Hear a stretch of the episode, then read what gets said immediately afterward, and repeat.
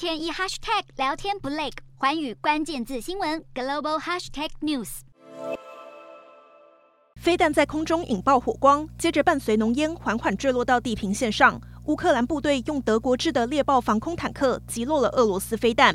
乌俄战事无限延长，北约秘书长研判，俄方打算在冬天放慢步调，休整军队，这样到了明年春天就能重启更大攻势。如果俄军真的采用拖字诀，对乌克兰人可不是好消息。尤其基辅市长克里契科发出警告，表示再这样下去，基辅就要在今年冬天面对末日降临。